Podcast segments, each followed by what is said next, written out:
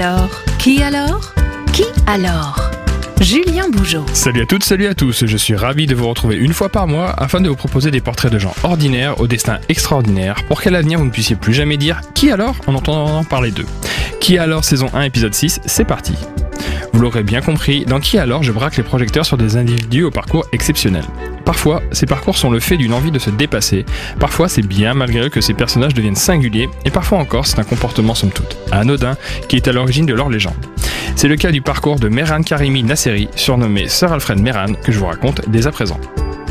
Son histoire débute bien loin de la célébrité en 1945 dans la province iranienne du Kouzistan. Fruit d'une union non officielle d'un médecin iranien et d'une infirmière anglaise, il sera élevé un temps par l'épouse iranienne du médecin avant d'être banni de la famille. À la suite de cela, il part direction l'Angleterre où il fait ses études et en profite pour conspirer contre le Shah d'Iran. De retour dans son pays natal, il est arrêté et privé de son passeport. S'ensuit de nouvelles péripéties de pays en pays où à chaque fois, faute de papier, il est expulsé. C'est ainsi qu'il atterrit finalement en France, à l'aéroport de Roissy-Charles de Gaulle, le 8 août 1988, avec une attestation de perte de papier et un billet open pour tout bagage. Rien, pour ainsi dire, ou en tout cas assez pour rester vivre dans ce lieu insolite durant près de 18 ans et y vivre des aventures comme bien peu d'entre nous n'auront l'occasion d'en vivre à leur tour. Son histoire est tellement complexe et kafkaïenne qu'il aurait été possible d'y consacrer un nombre important d'épisodes de Qui alors? Retenons plutôt que suite à ses déboires en Iran, celui qui se fera appeler Sir Alfred Mehran aura bourlingué entre l'Allemagne, les Pays-Bas, la Yougoslavie, la Belgique et enfin la France, territoire où il déposera bien malgré lui ses maigres bagages. Mais au fait, comment fait-on pour passer autant d'années à vivre au cœur d'un aéroport international? Il a vécu principalement dans le terminal 2F de l'aéroport, au niveau bas boutiqueur, au milieu de nombreux cartons, sur une banquette près de la boutique Relais. À Roissy, il était devenu un familier du personnel de l'aéroport et une figure emblématique, faisant l'objet de nombreux reportages de télévision et de radio, en France comme à l'étranger.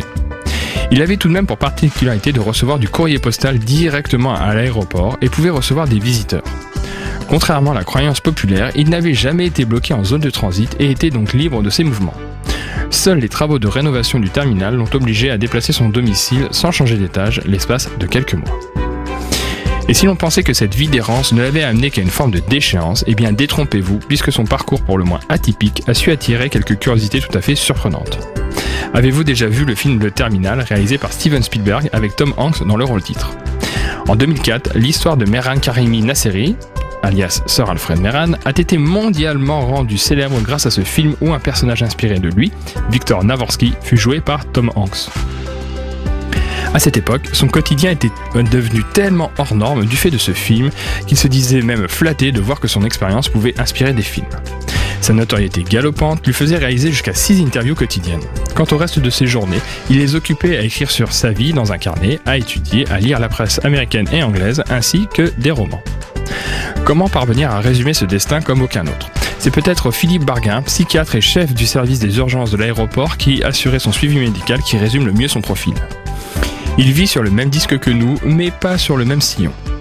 Un hommage non voilé à celui qui s'est éteint le 12 novembre dernier d'une mort naturelle au cœur de son terminal.